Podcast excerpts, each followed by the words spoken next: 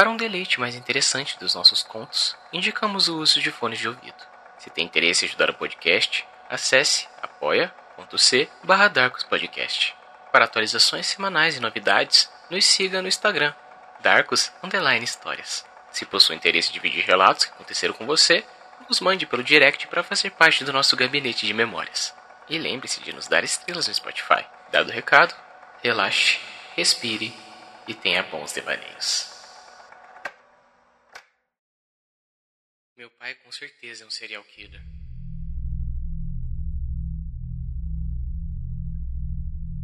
A minha vida não foi uma das melhores desde criança. Assistia quase todo dia os meus pais brigando. Muitas dessas brigas acabavam com mamãe chamando a polícia e meu pai indo passar o final de semana preso. Fora os outros problemas que tinha que ver a minha progenitora fazendo uso de substâncias erradas para tentar fugir um pouco da realidade na qual vivia.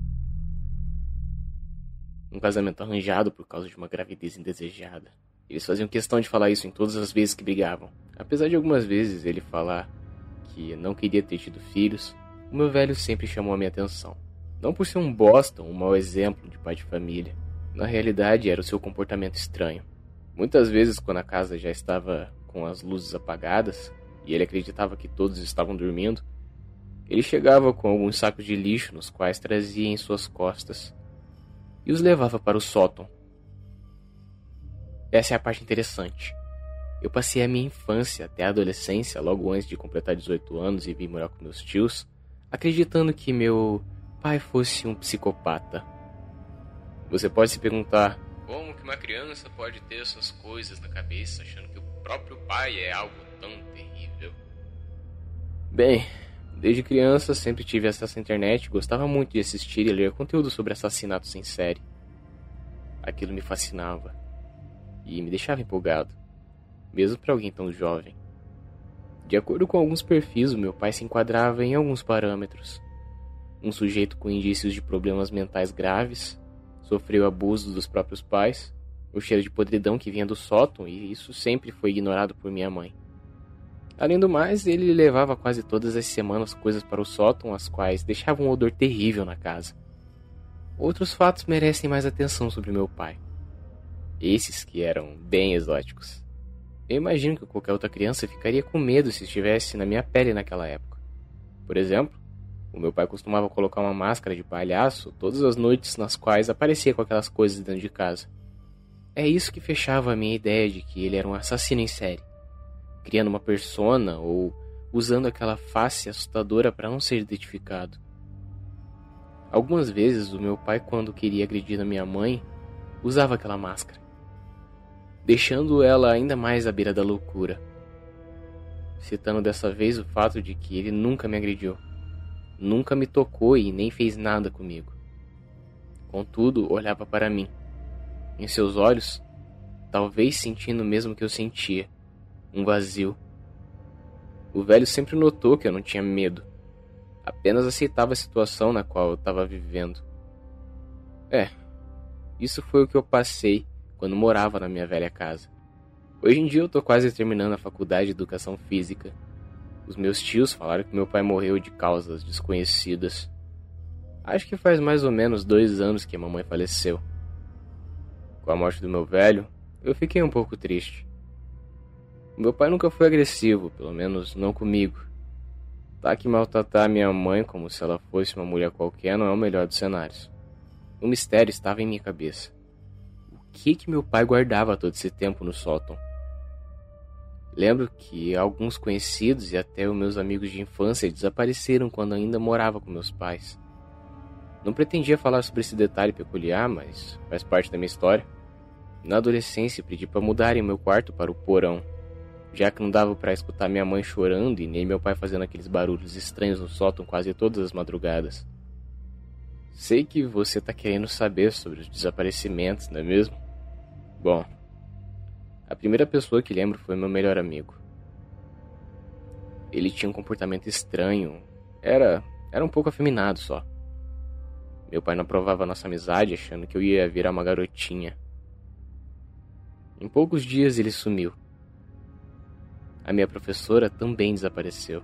Ela pegava no meu pé por conta de meio ponto e me reprovava em algumas matérias.